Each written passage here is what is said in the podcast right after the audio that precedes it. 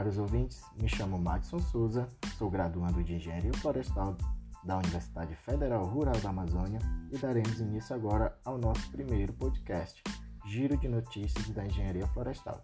Vamos falar um pouco sobre a essencialidade do setor florestal para as soluções climáticas. Nós sabemos que, em plena pandemia, o Brasil testemunhou dois eventos extremos aos quais não poderíamos imaginar: um ciclone bomba e uma nuvem de gafanhotos as mudanças climáticas ganharam status de emergência e exigem transformações concretas, pois não há mais espaço para a economia linear, baseada em exploração, produção, consumo e descarte.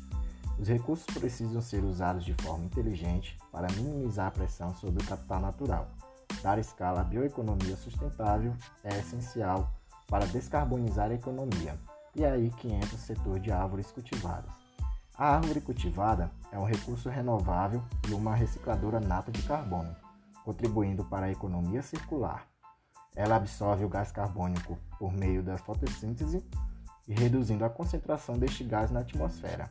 O sequestro de carbono e seu estoque nas florestas são fundamentais para minimizar os efeitos das mudanças climáticas. Apesar da diferença entre sequestro de carbono e o estoque de carbono, os quase 8 milhões de hectares de florestas plantadas do setor, que ocupam cerca de 1% do território brasileiro, estocam 1,7 bilhões de toneladas de dióxido de carbono, o equivalente a um montante semelhante às emissões do Brasil em um ano. Milhões de toneladas de carbono deixam de ser emitidos no uso de energia renovável, na produção de copos, canudos, embalagens de papel e etc. Se mais florestas forem plantadas para o desenvolvimento de produtos que substituam os de origem fóssil, especialmente os de uso único, o planeta terá mais condições de se regenerar.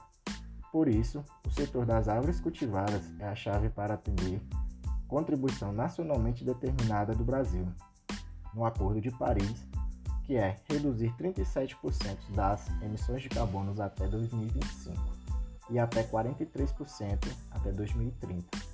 Não à toa, para cumpri-la, foi sinalizado que é preciso restaurar 12 milhões de hectares de florestas e ampliar o uso de energia renovável e bioenergia.